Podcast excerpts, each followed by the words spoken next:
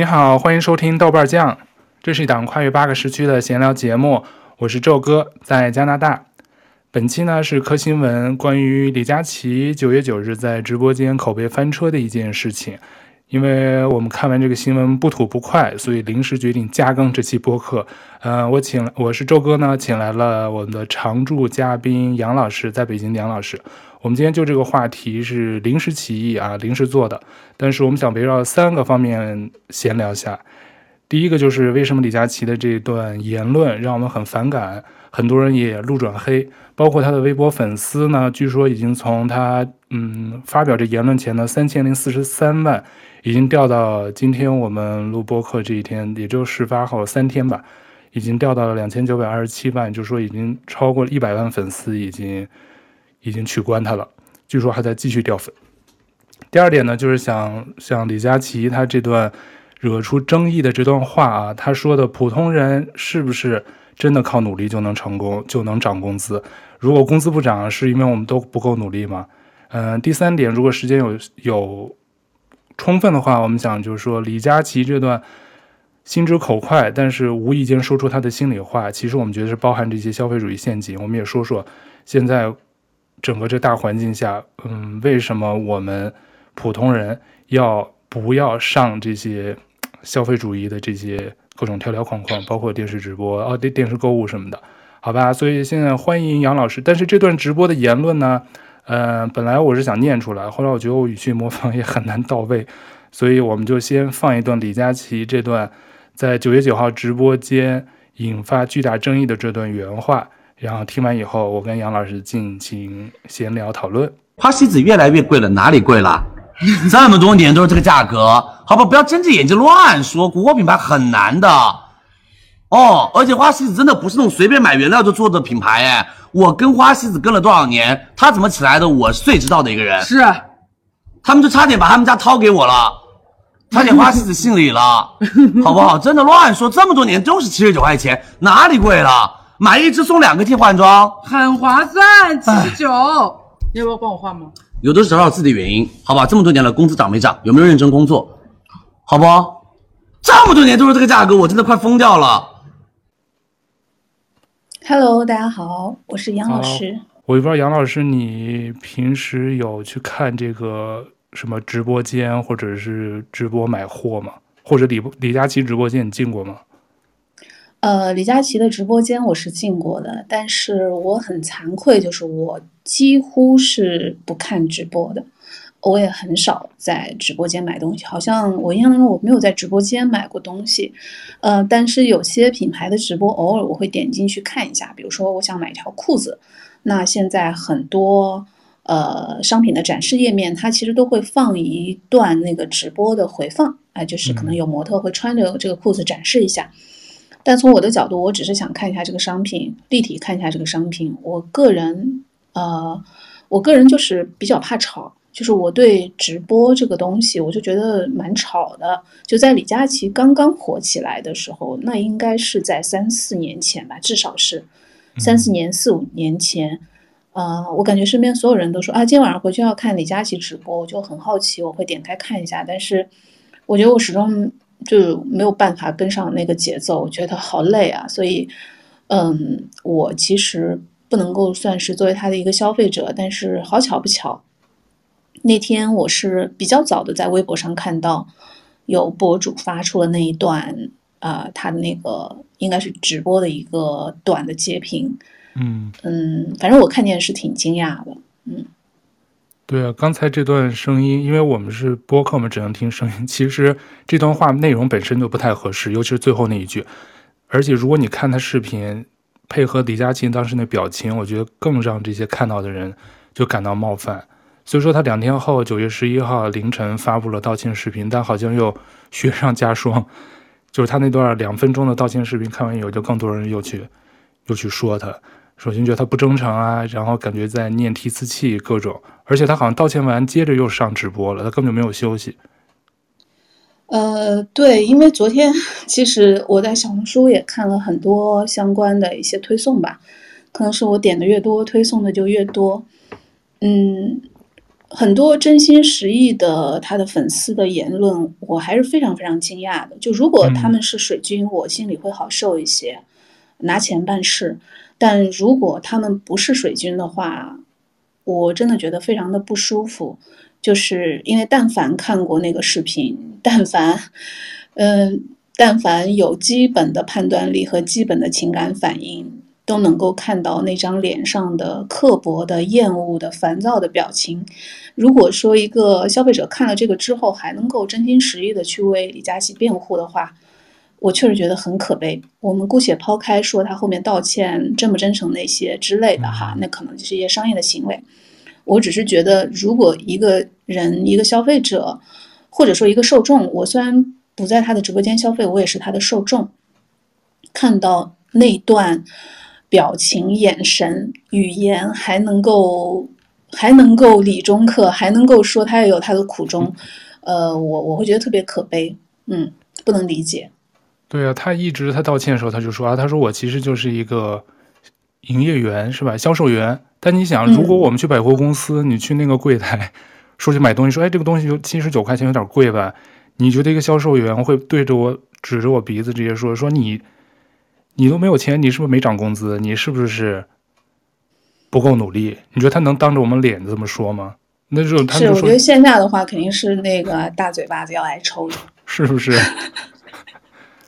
对啊，而且我觉得他好多评论人都说说啊，原来你你现在发达了，挣这么多钱，人家不是说的二百零八万，或者现在又又网上创造出好多零八万对对吧？二零八，或者就说你挣多少多少钱。你其实他就是个普通人，就是底层上来的一个普通人嘛。他肯定是靠奋斗啊什么，到了今天为止，确实是很拼了。我们就说他嗓子成天哑，为什么说他直播间特别燥，特别聒噪？而且其实你不觉得吗？好多人他们就说，从底层上来的人反而是骂底层最狠的，这不知道是不是那种什么心态错位什么的。对，就是我其实是不看直播，但是在昨天。昨天嘛，还是前天之前，嗯、我对李佳琦也好，包括翻车之前的薇娅也好，嗯、甚至包括就是新东方董宇辉这些人也好，嗯、从审美上我不看，嗯、呃，我也不觉得董宇辉讲那些鸡汤 有多优美，但是我从内心里我是很尊重他们的，嗯，嗯，我看过一张照片。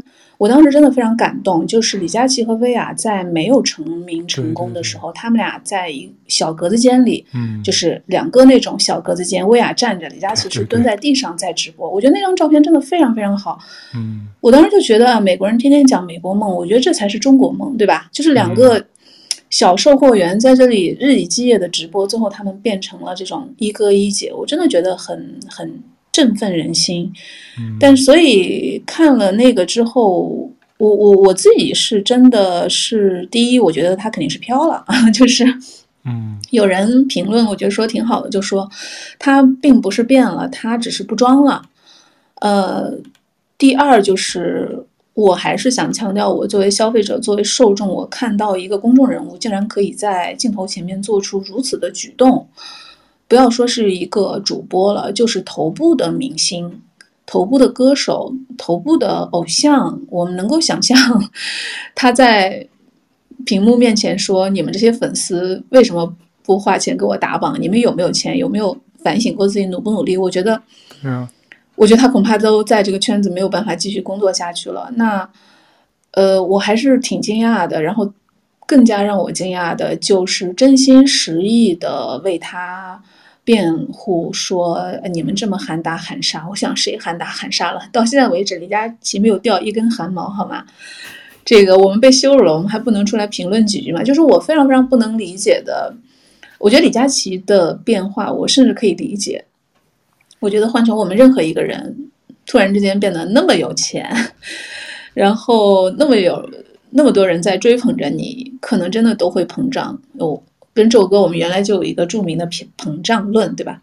对。可能我们没有办法避免这些，但我非常非常不能理解的就是为他摇旗呐喊，并且从中分不到一杯羹的人。我觉得水军我能理解，但我不能理解就是就是就让我对人性很就很迷茫，你知道吗？对啊，我觉得，因为那个罗翔，我记得他原来不是他做了好多视频，有的话其实说的还挺有道理。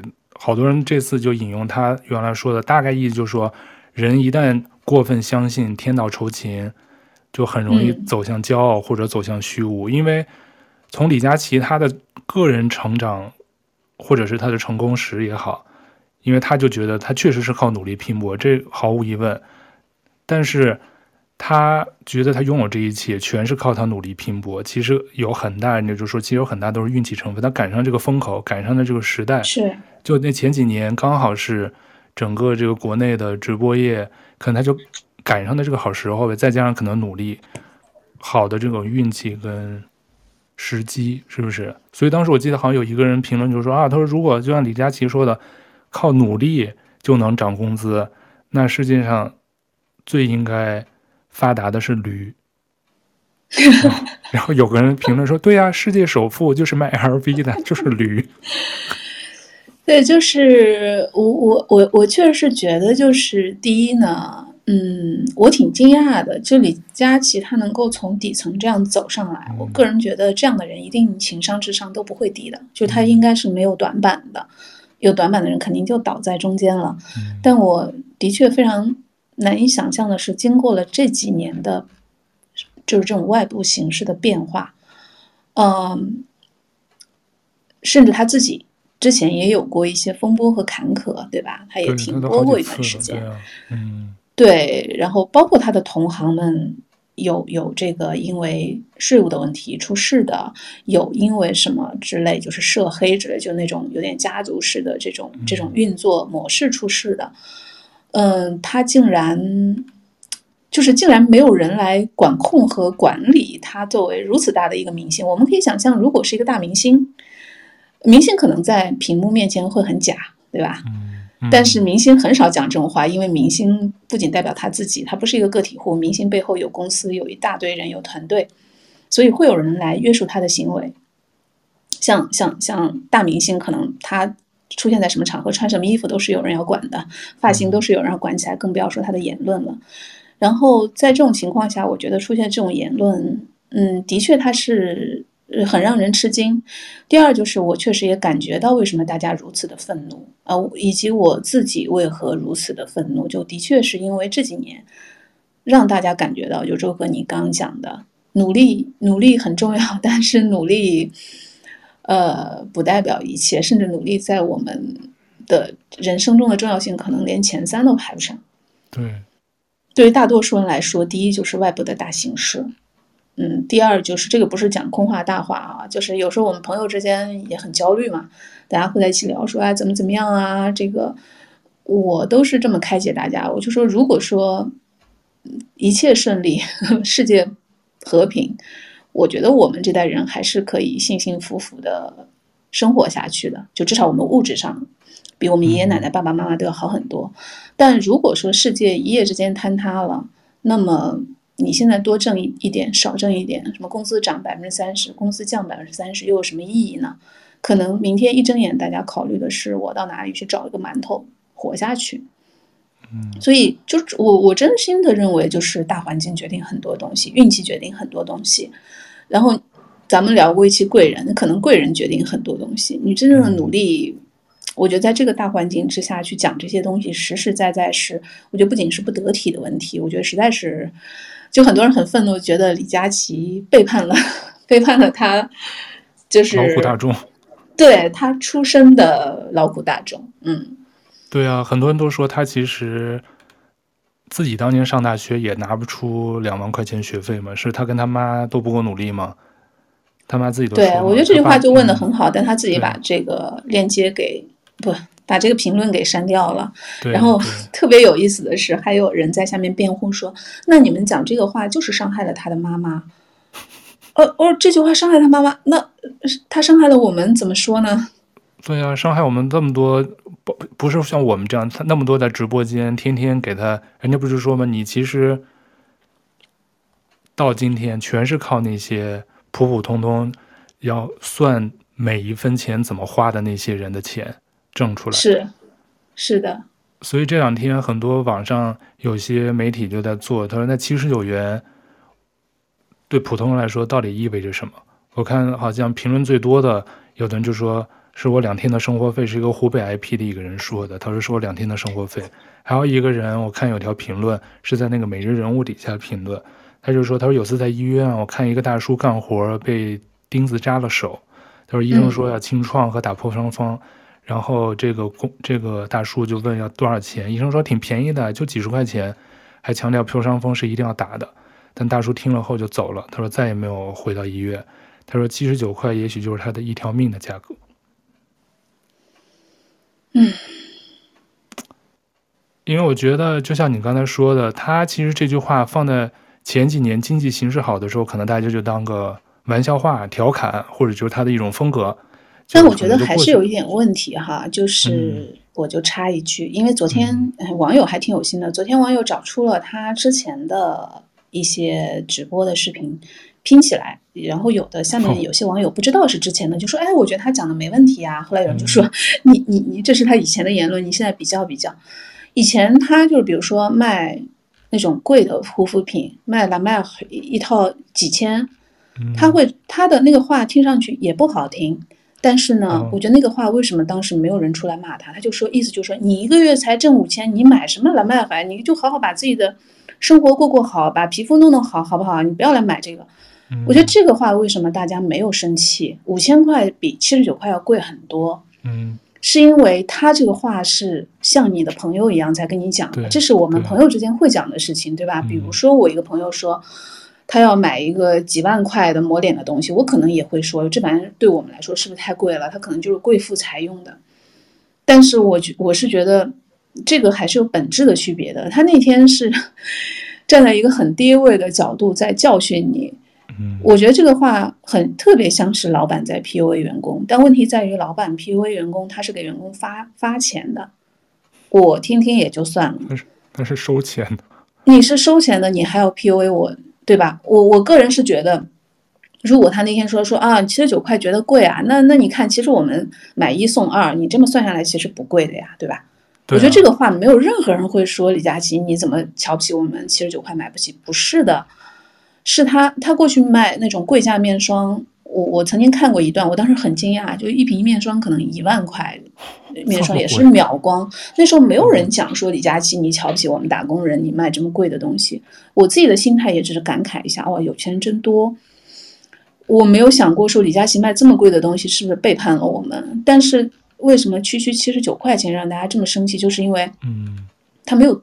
没有，我我不仅仅是他，我觉得任何人都没有资格讲这个话。我爸妈讲这个话，我都要翻白眼，给他们摔门的，更不要说你一个主播，你凭什么呢？而且这种我们刚才开头说的，我去商场买东西，他如果一个导购直接这么跟我说，你说大家是不是直接就吵起来了？反正肯定投诉是至少的，投诉到他关门。对啊，直接去跟经理或者是是什么客服要去投诉的，是不是？而且他的那个发言为什么让大家，包括我们从来，像我从来不进直播间，因为这好像就是中国特色嘛，主要中国才会搞，在国外生活真是没有什么这直播间这一说，顶多网上有点广告什么，但是从来没有直播间这种形式，就其实就是早年我们说的那种电视购物嘛，只是现在放在网络上了嘛。他其实就是我们刚才说，可能原来觉得像你说的，李佳琦好像就站在。就像你闺蜜或者你好朋友的角度，劝你不要买贵东西，你就买你能承受的，是吧？他觉得我们会觉得他是我们世界中的一份子，嗯、但现在就是说他原来都管他是叫什么“猪猪女孩”，所有女生是吧？他好像经常会这么开口，是。但现在就成为他口中你们这些就是等于我们在数落周围的朋友已经是不努力的穷鬼了。说你买不起，那是因为你不努力，你不涨工资，因为他赚的其实都是普通人的钱。你说。我不是说同文层，因为像我们其实很多人都不去直播间买东西，但其实很多二三线城市的人，我这没有什么地域上的歧视，但确实是很多下沉的城市，大部分普通人可能就赚几千块钱工资，为了算算这个钱，是不是？想省一点，但又要用化妆品，就跟原来新闻里说的，很多女生其实都在用非常非常低劣的那个卫生巾，其实都对身体很不好的，就几块钱或者什么打包去买。可能很多城市人都是能想不想象不到，为什么要去买这么低劣、质量不好的东西去用个人的这种卫生产品。是的，就是，而且还有就是，就像你讲的一些小城市，嗯，看直播可能也是一种娱乐。嗯，就是为什么直播啊、短视频这些东西如此的火？嗯，我觉得很大的程度是因为它提供了一种几乎没有成本的娱乐。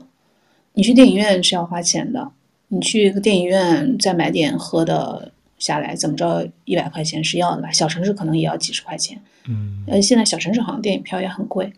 那我在家里看看李佳琦，然后看看什么主播连麦之类的，我嘻嘻哈哈，就是一个晚上就过去了。我觉得这是一个直播火起来的原因。但是我真的，就现在可能小年轻很多，就给李佳琦辩护的小年轻很多，就说啊，都是他给我们带来了福利，什么什么这那的，没有他，我们怎么买得到这么便宜的东西？嗯，我心想，双十一这个刚有的时候。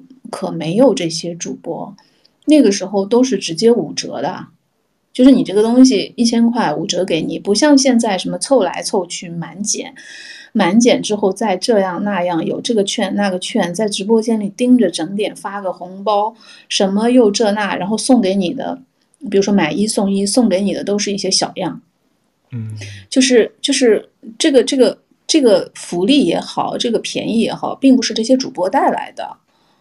而且我今天看到一篇文章，也不是一篇文章，一个微博上有一个专业人士写的，我回头可以转发给你。我觉得讲的特别有道理，就是为什么国产的，为什么主播特别喜欢带货国产的护肤品，以及国产的护肤品为什么就出不了大品牌？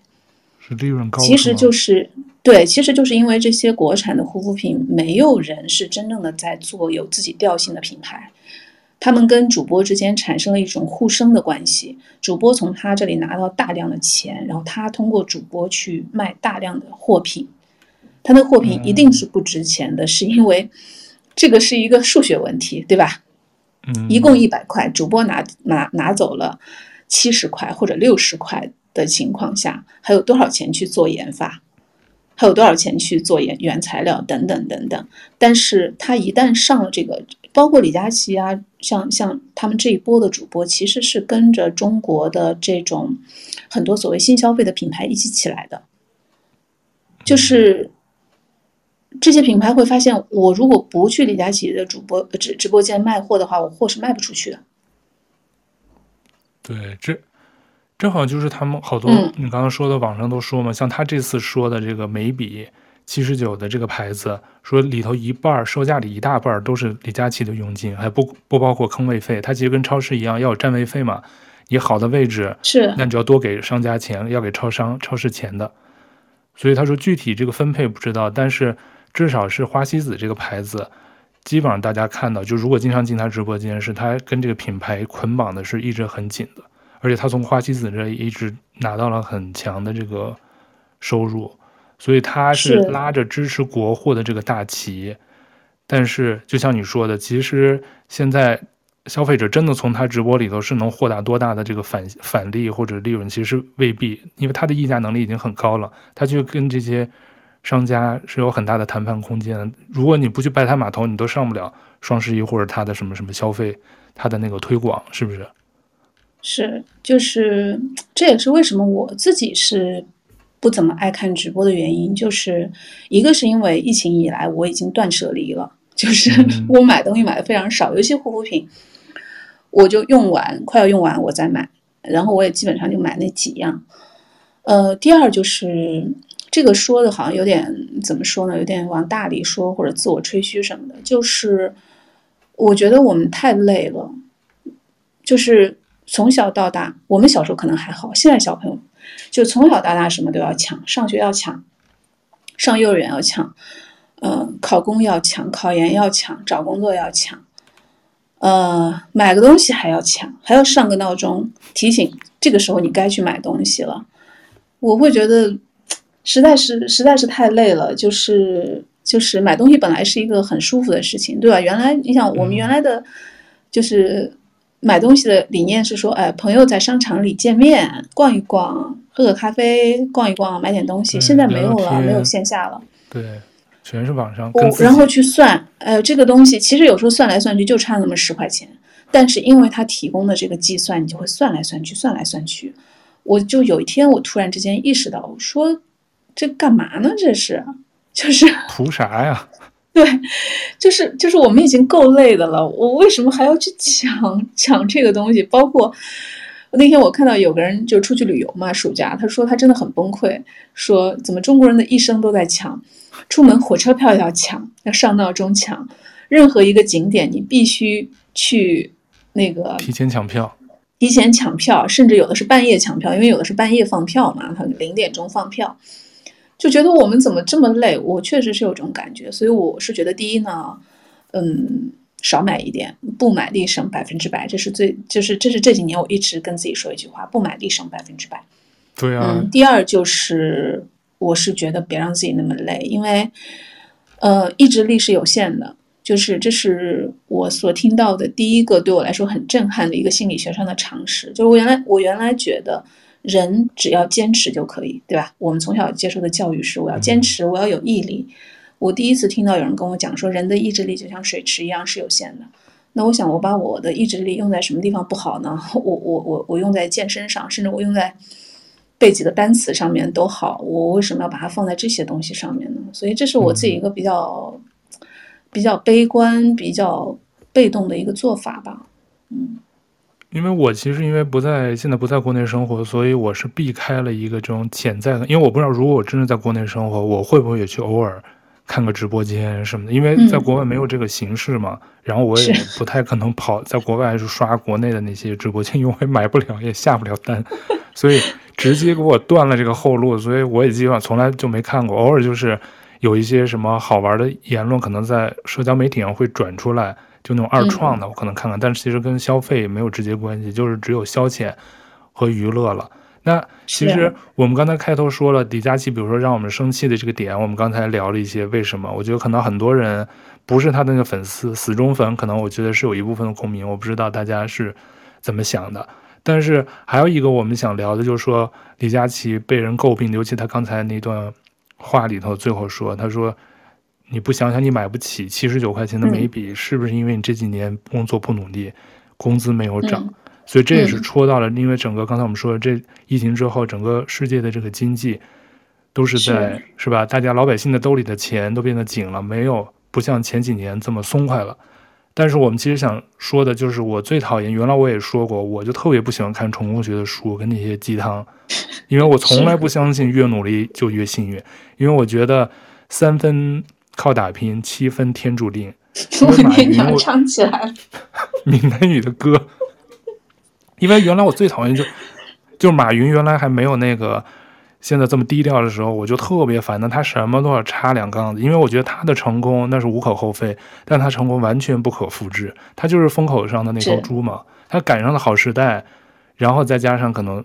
天时地利人和就是很俗的那句话，但是其实缺一不可。但你说他成功了以后，他天天就是拿他的那个话术说，那是因为我怎么怎么样，怎么怎么样。所以我特别不喜欢机场的那些成功学。我不知道为什么机场特别爱卖成功学的书，不知道现在还多不多。所以我们现在聊聊这个，为什么要驳斥越努力越幸运？我绝对是不相信。首先，经济学家，我记得三个意大利经济学家去年他们就用数学模型推演出一个结论。已经说过了，他说个人的成功其实跟能力、才华的关系没那么大，最重要的因素、决定因素就是运气。是我，我非常非常赞同这一点。嗯，所以你瞧，百分之八十的财富一直掌握在世界上百分之二十或者更少的人的手里。我们这些老百姓每天每天，不过是他们说爽币也好，还有现在什么西西币什么。对，现在已经，呃，我插一句好玩的东西啊，因为因为我是、嗯、我是做 PR 的。然后我总是在想，做 PR 人的噩梦是什么？其实就是你的老板的言论也好，人也好，如果他是一个公众人物，被做成表情包，呃，他一旦被做成表情包，或者是就是你说的，一一赚了一花西子，就这种语言之后，他的生命力是无穷的。就像我们现在都知道，一东代表一两分钟的道理，就是。我觉得这是 PR 的噩梦，它是不会消失的，它永远留在互联网上。所以我看到很多很多网友在说，啊，今天早上吃早餐吃了零点零一呃零点一个花西子币，我就觉得很好玩。对呀、啊，现在我觉得这网友的这个智慧真是无穷的。对，网友的智慧太无穷了，我就觉得对，那个花西子币到底是是跟那个什么，嗯，爽币它是怎么个换算？对，一一爽就是二百零八万嘛。对，所以现在网上最火的面值已经不是一爽了，也不是一个小目标，嗯、原来那个王健林的一个小目标，而是适合我们打工人体质的花西币。我给大家普及一下，说你还不知道，花西币是打工人专属货币单位，一个花西币等于九十七十九人民币。爽币什么的距离我们普通人太远，计算起来很麻烦，所以呢，花西币适合我们这些试图通过努力来改变命运的普通人。这网上的一个语文语文课代表的一个总结啊，所以所以我们说回到为什么我们说努力不一定就能成功，就能挣更多钱。因为他其实说的，我看刚才那个那个数学家说的，他他就说智商处在中间值一百附近的人是最多，所以呢符合正态分布，而人财富的分布符合八二法则，就就我们说的，为什么都是说百分之八十的财富掌握在百分之二十的手里，所以人的 IQ 就是智商基本上百分之五都是集中在七十到一百三之间，所以财富都是在两极这种方面发展。所以他这个模型推演出，就是财富最多的人智商就是在中间值，不是超聪明的，而纯纯就是因为智商正态分布中间值的人最多，概率也就越大。所以就是说，成功源于小部分努力和大部分运气。这个运气，我觉得放在现在其实就是时代的红利。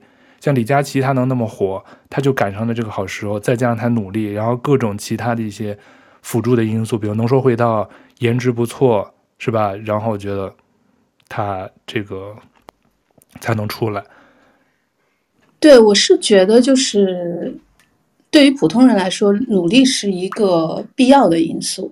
嗯，就是我，但是我觉得，经过过去三年，还能够说出你不努力，呃，不是你现在之所以过得不好，是因为不努力。我觉得只有两种人，就是第一，过去三年没有受到过任何鞭打的人；第二，就是学生。嗯我能我能够理解学生是会有这种天真的想法的，会觉得因为学习就是一个非常主观的事情。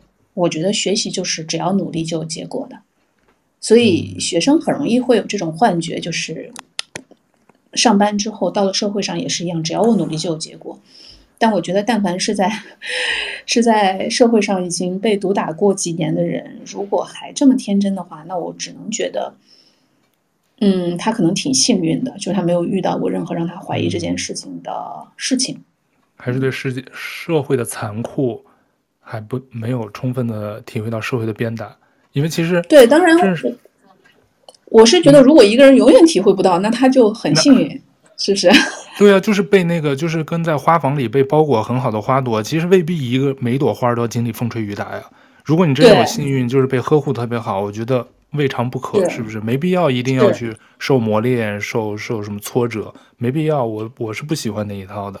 对，但是翻过来讲，我觉得，即便他自己很幸运，没有任何人有资格去讲这个话。我觉得李佳琦这个话确实是过分了，就是他太戳到扎心，就是真的是扎心。呃，这句话这么说吧，如果我爸妈说，我会翻白眼不理他们；如果我朋友说，我的确是会考虑不跟他来往了。就就这么简单，对吧？那么是一个主播说，那我觉得我至少有资格站出来批评他。嗯嗯，所以我特别不能理解，有人认为说我们连批评都没有资格，我就想说，这是不是奴性太重了？对，我为什么不能说？我们做这些播客不就是来 抨击这些说三道四吗？对呀，就说三道四，说这些让我们不爽的话呀。我知道肯定有人要站他，嗯、但是我就说，嗯、你站你对。但是我们也有表达我们自己想法，我觉得我们也也有一个正态分布嘛，应该也有不少像我们这样的人，不管你进没进过他直播间，被被没被他怼过，被他呲儿过，我就觉得啊、哦，当时我看那个视频，我当时也不知道，我是看有个人转说李佳琦到底说啥了，我就去搜了一下，因为我可能没有关注他，然后一看嘛，我说啊，首先他那个声音，你知道吧，他本来就是尖的嗓子，对，再加上他那个表情管理，配上他那句话那段话，确实是很。放在这个现在就容易被放大嘛，而且我们刚才不是也说了，努力就能涨工资。那你说打工的人，我觉得大部分虽说大家我没有摸鱼，但是我觉得大家都挺努力，但我工资才涨百分之五，你说我怪谁去？还有就是你说那些外卖小哥，我上次回国，哇，一到中午那饭点儿，那个电梯里全是穿黄衣服的那个外卖小哥，风尘仆仆，满脸都是汗，然后挤在那电梯里，就我们一两个普通的那个食客。嗯，那你说他们不努力吗？嗯、呃，我那天看到一个情景，让我挺难受的，就是我因为每天吃完饭，我会在我小区后面的一条马路上，那条马路很少有大车，就一条小路吧，呃，嗯、溜达。就是一边听播客一边溜达，然后我走着走着，我穿过我的耳机啊，我突然听到有人在大声的骂人，觉得什么，反正骂挺难听的。我当时就想是不是在吵架，但是我也没有回头，我就往前走，然后就有一个外卖小哥骑着电动车，就是超过了我，然后拐进了我们小区。我当时也要回去了，我就拐进了小区。然后拐进小区之后，他我发现他停留在一个卖水果的摊子旁边，在问几号几号楼在哪里。然后有人就说啊，你这么拐过去就行了。然后他就飞速的朝那个楼开过去，一边又在大声的骂。嗯，我当时觉得我见证了一个人的崩溃，就是肯定是他马上要超时了，然后他超时就会被扣钱，而嗯，那个叫外卖的人可能已经在电话那头骂他了。嗯。我觉得他的精神已经濒临崩溃了，因为我们那个小区就是它有好几个门，但是呢，有些门是可以随随意出入的，有些门是要刷脸的，所以他肯定是跟着导航走到了一个门，自以为自己可以进去，然后发现进不去的那一刻，他崩溃了。就是当我第一次听到他骂人的时候，他自己在骂是吧？他没有针对什么人，就是在就是发泄。就是嗯，反正我就不能在这儿重复了，重复有可能不太好。但是你就可以想象，就是发泄，就是我们最生气的时候会骂的那种话。但他不是骂人，我觉得他，我当时真的，嗯，我我感受到的不是害怕，我想到的第一件事情不是说我的外卖小哥如果这样，我该有多害怕，他会不会伤害我。我感受到的真的是，我现在说起来有点想哭啊！当时其实都没有这么想哭。嗯，你哭吧。我感受到的是一个人在被无限压迫的时候，他的痛苦。可是他一边骂，他一边还骑着电动车在找那个楼，因为那个楼真的很难找。嗯。嗯。然后前段时间不是有一个大学老师写。去跑外卖写了一篇文章嘛？哦、当然，那个数字后来有出入，这些我觉得那都那都是另外一回事儿。嗯，就是我们就会发现，不是他不努力呀、啊，是每当他努力一点点，平台就要把他努力所获得的那一点空间给拿走，然后继续来压榨他。嗯嗯，他如果迟到一次，他可能一天就白跑了。所以我，我我我是在想，可能当时是这种情况，就是他觉得我明明已经地图上我已经在这个楼的旁边了，但当时可能就叠隔着一个铁栅栏，他进不去，就差一分钟。然后还有一件事情是我有一天去健身，早上十点钟健身，那个健身房在一个写字楼里面，写字楼很多公司。我进电梯的时候，我就发现我旁边女生特别不耐烦的在哐哐哐按那个关门键。嗯，我进去之后，就是外面又有人按。那个电梯门不就又打开了吗？嗯，然后这个女生就特别生气，我觉得她真的要骂人了，就不停的哐哐按那个关门键，一边按一边说：“我操我操我操我操我操！”我当时想怎么了？后来我一看表，正正好好在十点钟。我想她要么就是要打卡，要么就是正好十点钟要开会。嗯，我是觉得，如果说电梯里不是有那么多人的话，她应该就是她跟外卖小哥的表现不一样，但我觉得那一刻他们是一样的。就是我们其实你说他们不够努力吗？对吧？呃，但是体系或者系统就是这样在无情的榨取你的时间、精力、资源，然后让你变得疲惫不堪。其实你说迟到一分钟又怎么了？开会迟到一分钟死不了人啊！老板在会上讲的废话多了，但是不行。打工人就是这种感觉，我迟到一分钟，天都要塌了。我自己也感受到，我我不知道有没有跟你讲过，就是我第一次萌生出来，嗯，我要离开工作的念头，就是有一次，但是很奇怪啊，人在体系当中不会有那个感觉的，觉得特正常。就是那个我们就是那个驴，前面 LV 前面有一个萝卜，然后我们就一直走走走，觉得挺好的，每天还有萝卜吃。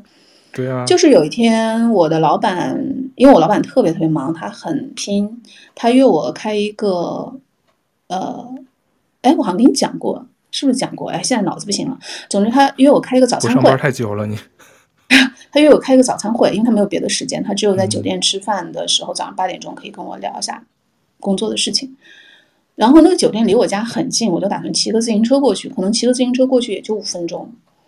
但是那天早上好好巧不巧，所有自行车我都扫不开，啊，我就只好走过去。走过去其实也不远，应该十分钟就到了，或者最多十五分钟吧，很近。嗯，但我当时就有一种天都要塌了的感觉。我其实理解，对，你理解吧？就是人在体系当中真的很难跳出来。就是我现在跳出来，我觉得我我别说我迟到了，我他娘的就不去又怎么样？但是当时是没有这种感觉的。我当时真的觉得天要塌了，我就因为我我就穿着那种就平跟芭蕾鞋，我就开始在街上狂奔，就是跑得很快。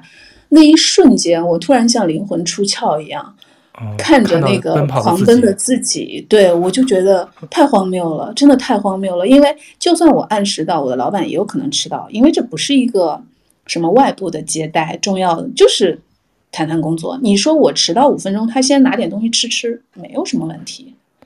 但不行，嗯嗯，你你这么一说，我就觉得是像我们工作的时候，你看就是有根胡萝卜。就觉得开心不行，但是每次开会，其实你说真迟到了怎么着？又不是一，就算一对一的会，你迟到了也世界不是世界末日。但是其实我们这种打工人的这种心态，就是好像已经被，也不是被奴役了，就是下意识的就遵从权威，嗯、就是拼命工作，只是为了留在原地。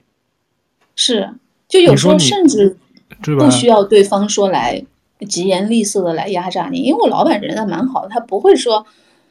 拍拍桌子什么，但是我不知道，我觉得人在体系当中就是会这样自我的去约束。我当时真的就是，我就那一瞬间，我突然觉得好像不太对，好像人不应该是这样的。但是翻过来讲，外卖小哥他有这个自由吗？除非他说我再也不干了。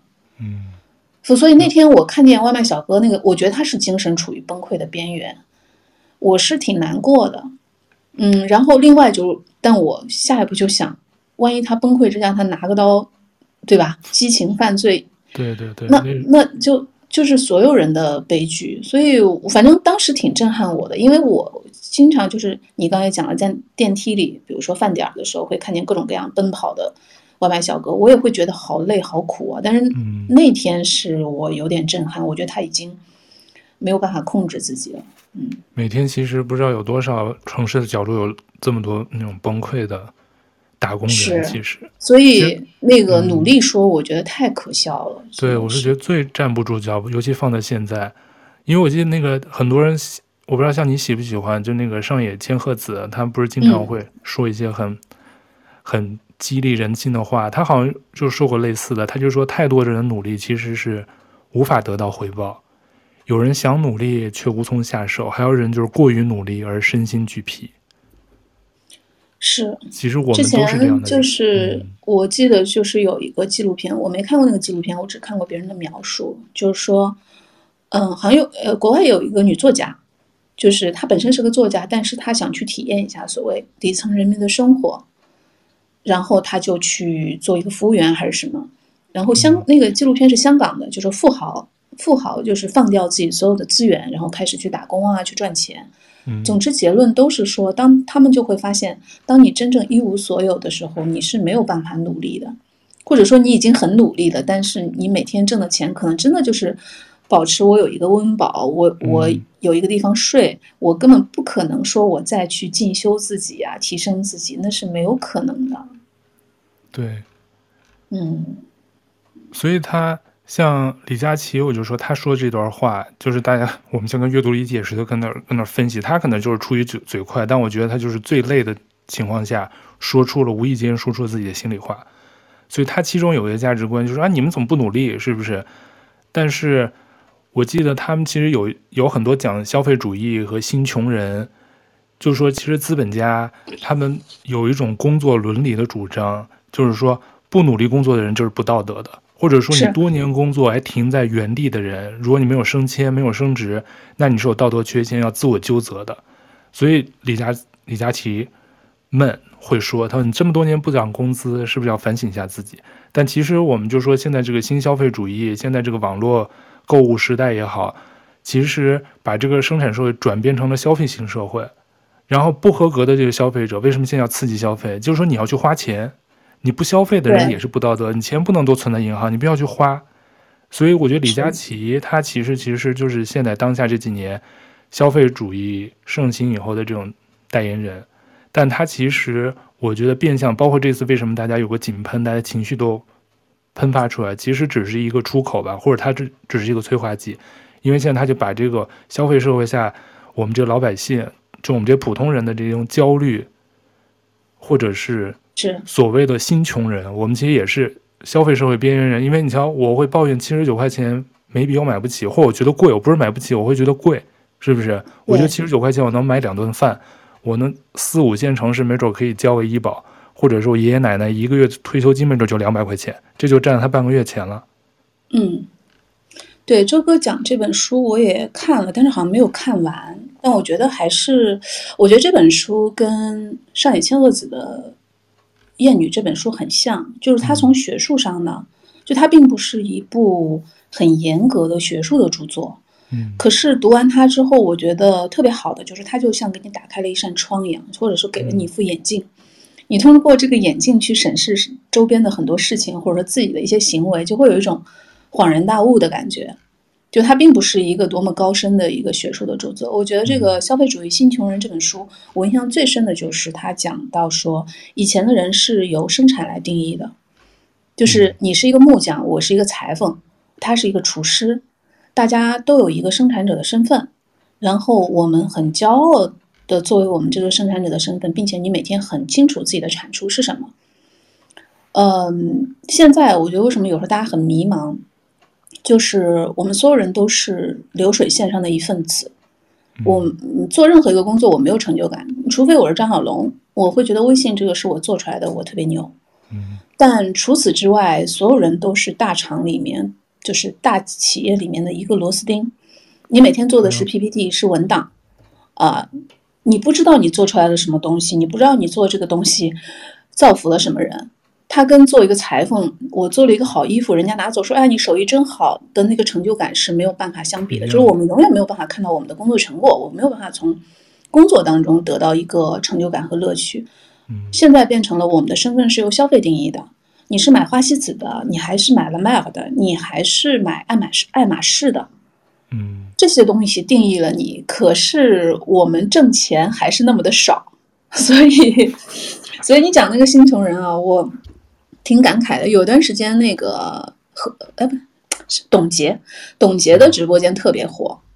因为她就是她本来长得漂亮，身材好，气质好嘛，她就卖一些那种相对来说比较轻奢的东西，比如说一个 T 恤八九百、一千，一条裤子一两千，一双鞋四五千这样子，很多女性去买，因为她选品的她选品的确实眼光还可以。另外，她真的是身材好，就穿什么都漂亮。嗯，但我挺惊讶的，就是我有天我忘记是看小红书还是什么了。有一个女孩就说，因为她推一双鞋子，那双鞋确实挺好看的，我都想买，但是五千多我觉得有点贵，我没买。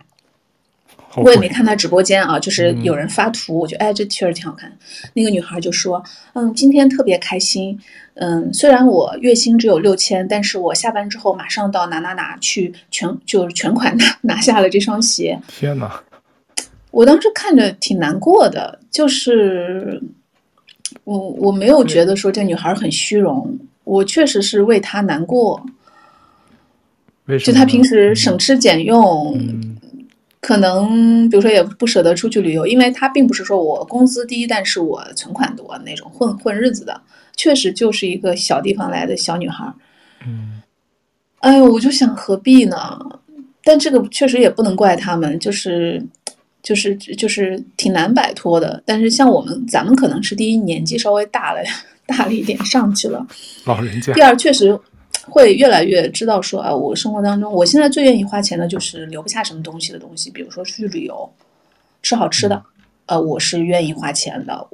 嗯，其他的我真的挺抠的，现在我就不怎么买衣服、买鞋子、护肤品、彩妆什么都不太买了。那其实我觉得说到这儿，杨老师我。我推荐其实看另外一本书，除了刚才我们俩聊的这本，呃呃，叫做《工作消费主义和新新穷人》，就是一个英国经济学家写的，但是很就是生活生活经济学，我觉得通俗易懂。其实还有一本是日本人写的，叫《做二休五》，我不知道你看没看过，叫《钱少事少》，我知道没看过。生活指南。好像美国还是哪有一个更夸张的，叫一周只工作四个小时还是什么？对，类似的。对这个人，因为他是个。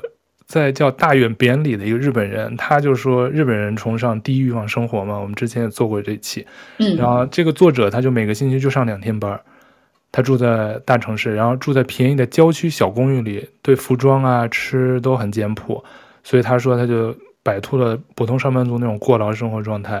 所以他说欲望和快乐的根本关系在于什么？就是你降低欲望是为了什么？他降低的原因就是想从这个。繁重的工作中解脱出来，所以他舍弃了一部分物质欲望。但是降低欲望，如果要让人变得快乐，因为有的降低欲望你是变得不快乐嘛，你就是省吃俭用，你过得抠抠搜搜的，你肯定不开心。所以他提出来就是说，你降低欲望要满足一些条件。首先你是要主动降低欲望，不是盲目的。比如说经济行情不好，很多人就买便宜的东西啊，低欲望存钱是你的刚需。那如果你意识到存钱，比如说攒钱很重要，但你又控制不住想花钱。那你就在极简生活一阵子之后，又开始报复性消费。他说，这种情况下就说明你没想明白，你不是想主动降低欲望。但如果有一天你真的意识到你就是想要自由的生活，而不是一屋子衣服或奢奢侈品，就杨老师现在已经达到这种状态，那就是说你可能了解怎么去过低欲望生活。还有一种就是说，你如果降低了欲望，你的生活品质没有受到影响，那就说明你过得充实和自由了。其实可以看看他这本书，这个人写的这本书，嗯，是一九年，我看国内好像有出版一九年的一本书。他是说，就是年轻人如何怎么说降低欲望，钱少事儿少，都市生活指南。我觉得就就顺便推荐一下，可以去读读，也是很轻松的一本书。嗯、你看过吗？我没看过，我我要看。哦。就顺便推荐一下，嗯，我觉得可能都得有个过程吧，嗯、就是咱们可能也都有过，哎呀，看见好东西就想买的那个时期，只不过是 随着岁月流逝，就像你刚刚讲这个日本人讲的一样，就是除非，除非你很有钱，否则的话总是要做选择的嘛，嗯。嗯，所以昨天昨天特别逗，昨天我在小红书大战李佳琦粉，就是因为我看到很多匪夷所思的言论。你去吵架去了？我看到很多匪夷所思的言论，有人说，嗯、呃，你们因为这点事情就这样骂他，你是真的爱他吗？什么什么的。然后我就很无语，我就截了个图发了一个笔记，结果很多人就在我的这个帖子下面来吵架。就是有的人有一种言论，就是说，嗯、呃，意思就是说，虽然他讲那个话我也不爱听，但是呢，我买东西我就是为了便宜，所以如果他我也不批评他，如果他有便宜东西，我还是要去买的。我我倒没觉得这个话怎么样，但是我回了一个我说有句话我还是挺认同的，就是你的每次消费都是在为你想要的世界投票。嗯，呃，对，我们的钱有限的情况下，其实你就是在为你想要的东西去去投票。嗯，我觉得可能都得有个过程。就是咱们大学刚毕业的时候，其实也都有过那种省吃俭用，要买一个什么所谓轻奢啊这种时期。其实后来想想，那什么包啊，真的是。我今年最成功的就是在闲鱼上卖了一个包，买的时候八千多，卖了三千五，我已经开心的不得了了，因为已经挂了很长时间才卖出去。就是回本快一半呢。全新的呀，问题是我在法国时候买的人赚到了，他进入新的消费主义陷阱。然后他以后再倒手，没准再五千能卖出去。我还挂了好几个包，就卖不出去啊，就是所以出手挺难的。就是其实都有过这个时候，但是这些包买回来，我真的一天也没有背过，因为这些包呢都不是说奢侈品啊，都没有到那个，就只是说哎稍微那什么一点，很重，嗯、呃，就是自重又很重，装东西又烦。我我本来力气也不是那么大，所以我觉得可能这个时期都是难免的，只是说在这个时期，我觉得至少。嗯、呃，第一不要影响到自己的日常生活，第二就不要去借贷，嗯、对吧？对，这是绝对的，这是底线，我觉得。是，就就不要这样。我觉得，反正可能大家总有一天就会就会像这个什么做二休五的人讲的一样，但是他这个有点还是挺理想主义的，因为在中国你很难找到这样的工作。对对对，他现在他当写书的时候，他是八五年出生的，所以现在有多大？不到四十岁。他是在台北郊区隐居。哦、嗯。他搬到台北去了，然后当时出书的时候已经隐居八年，我不知道他现在是不是还继续在台湾隐居。他对一九年出书的时候已经八年了，你像一一年，那得十几年了。如果他现在还在继续这种状态的话，因为就像那个去送外卖的那个大学老师说的那样，就是现在这些平台已经嗯算到了极致，对，就是、嗯、就是比如说你要做一个全职的小哥，那你必须是早上几点钟到晚上几点钟之间全部填满，然后你是不能休息的，你可能一周能休息一天，我忘了。就你，你不能说我今天送，我明天心情不好，我不送外卖了，我不挣这个钱，可不可以？不可以。就，我觉得真的是，嗯，所以我觉得一时激起千层浪吧。李佳琦这段话，其实他说的，可能每个人有不同的解读。我跟杨老师，反正今天表达我们的这个看法，可能每个人作为老人家的看法，对，可能就，但是我觉得。为什么能激起大家这个网上一边倒？就觉得至少我看到了很多都是一边倒，就很多人对他这个言论，可能跟现在这个环境、整个这个社会的变迁，还有当下的这个情况也有关系。所以他说的这个话，无论如何，我觉得都是不妥的。嗯、因为不管是生活在什么水平线的人，他都没有资格去怎么说，是，是吧？就等于你是人家不是说了吗？你等于。吃着，哎，他们叫什么？吃着碗里的，然后把碗给砸了。嗯、那那话怎么说？就类似那话，是吧？对对，忘了。反正就我知道你想说什么。对对对，就就反正那那句话。所以我们刚才也说了，呃，我们的观点，还有包括现在这个消费主义陷阱，可能每个人都有这么一个阶段，从就是买买买到最后开始断舍离也好，嗯、或者精简，就是，但是如果你要降低这种消费欲望。不是要盲从，而是你真的觉得你生活品质没有受到影响，或者是你的有其他方面能让你变得充实跟自由的情况下，嗯，你可以去慢慢做这样的选择，可以了解一下这种生活，是吧？但是刚才杨老师，我觉得说的也对，为什么国内很多嗯人喜欢看这种直播代购？他可能也是一种消消遣，就是一种享乐，他不。是吧？他一举两得，就也跟看综艺似的，就跟追追偶像似的。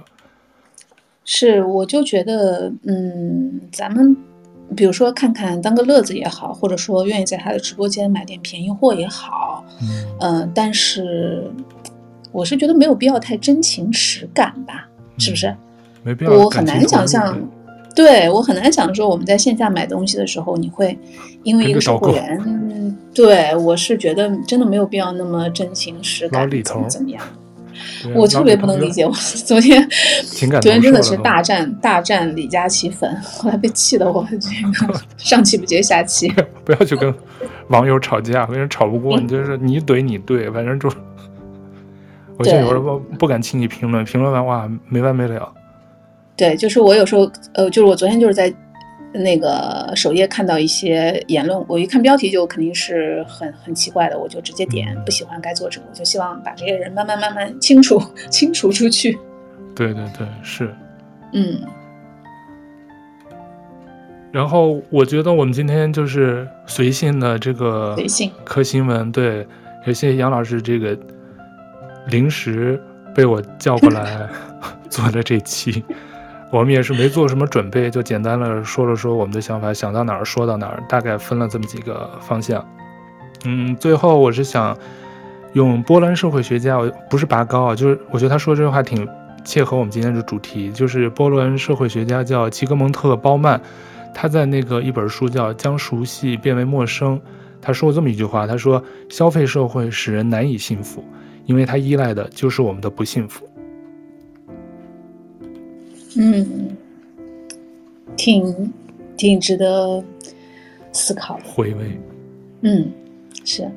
对，所以我们今天就拿这句话作为结尾。嗯、呃，我觉得不管我们是做什么样的消费，嗯、呃，我觉得最后消费者对李佳琦或者他这个事件或类似他这样的这种客户主播说的话，我觉得最后大家都有自己用脚来投票。所以这样的一个世界是吧？我们是怎么去去相处，或者消费社会，嗯、我们怎么才能在这样社会下变得幸福，而不会变得那么盲从？我觉得都每个人应该都应该去想一想，包括我们自己。好，杨老师。好，我没啥补充了。好，那我们这期临时加更的节目就先做到这儿。谢谢杨老师，祝你旅途愉快。我们下期再见喽。谢谢，拜拜。拜拜。卡。